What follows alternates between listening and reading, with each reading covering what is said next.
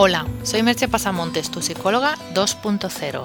Puedes encontrar más información sobre lo hablado en los podcasts y sobre mis servicios de psicoterapia, terapia, coaching con caballos, coaching, etc. en www.merchepasamontes.com.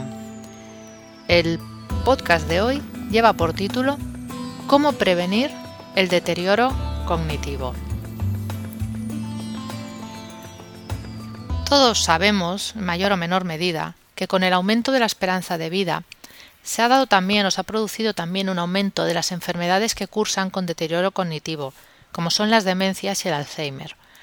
Cuando uno es todavía joven no suele preocuparse de esas cosas, pero conforme se va envejeciendo es normal que en algunos momentos asalten preocupaciones al respecto.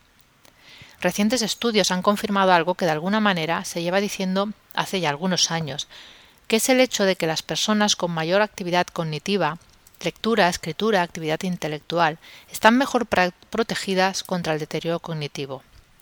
Un estudio aparecido en Neurology muestra que el tener un buen nivel de actividad mental previene que determinados circuitos cerebrales sufran deterioro, incluso en el caso de estar ya afectados por las placas de beta amiloides, que es un, bueno, es un tema médico un poco complejo, pero son como las precursoras de la enfermedad de Alzheimer. Cuando aparece esto quiere decir que la enfermedad de Alzheimer está ya progresando. Se observó, se observó en un estudio que las personas con una mayor actividad cognitiva conservaban más funciones cerebrales en la vejez.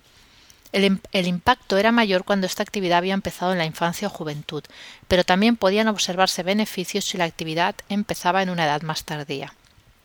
Otros estudios posteriores también han confirmado esa relación entre actividad cognitiva y protección frente al deterioro mental. Por eso cuanto antes empecemos mejor. Es posible que no lo hayas hecho con la suficiente intensidad hasta el momento actual, así que te daré algunas ideas para empezar a hacerlo. Lee. Hay miles de temas para leer, desde ficción de todo tipo, artículos de todos los temas imaginables. Es difícil que no encuentres temas de tu interés si buscas un poco, así que no hay excusa para no leer. Escribe. No hace falta que escribas una novela, pero trata de ejercitarte en la escritura. En el blog puedes encontrar un link a un post en que te doy ideas de cómo y por qué hacerlo. Resuelve crucigramas, sudokus u otros retos mentales que te gusten. La cuestión es hacer funcionar la mente poniéndole pequeños retos. Si te gustan los videojuegos, juega alguno que exija pensar y tener una estrategia. Esa actividad también resulta estimulante para el cerebro. Aprende un nuevo idioma aunque solo sea para hacerte entender, pero tu cerebro ya se activará con, esa, con ese aprendizaje y ese pequeño esfuerzo. Abre tu mapa mental. Es difícil que el cerebro se mantenga en forma si te empeñas en repetir los mismos esquemas mentales día a día. Para eso hay que poner en duda las propias creencias y los enganches de nuestro ego, que son muchos. Si te cuesta hacerlo, acude a un psicoterapeuta o coach que te ayudará a realizar esto de una manera más sencilla. Lo importante es hacerlo. No hace falta, es obvio, que lo hagas todo a la vez, pero escoge algo y hazlo, cada día un rato. Cierra la televisión y dedica un tiempo a usar tu cabeza. Aunque al principio te parezca un esfuerzo, verás que coges rápido el hábito y que día a día empieza a gustarte.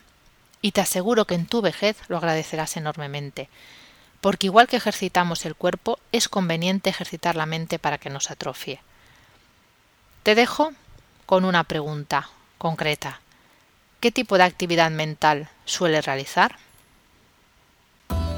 Hasta aquí el podcast de hoy. Puedes encontrar más información sobre lo hablado en www.merchepasamontes.com. Te espero en el próximo podcast. Bye bye.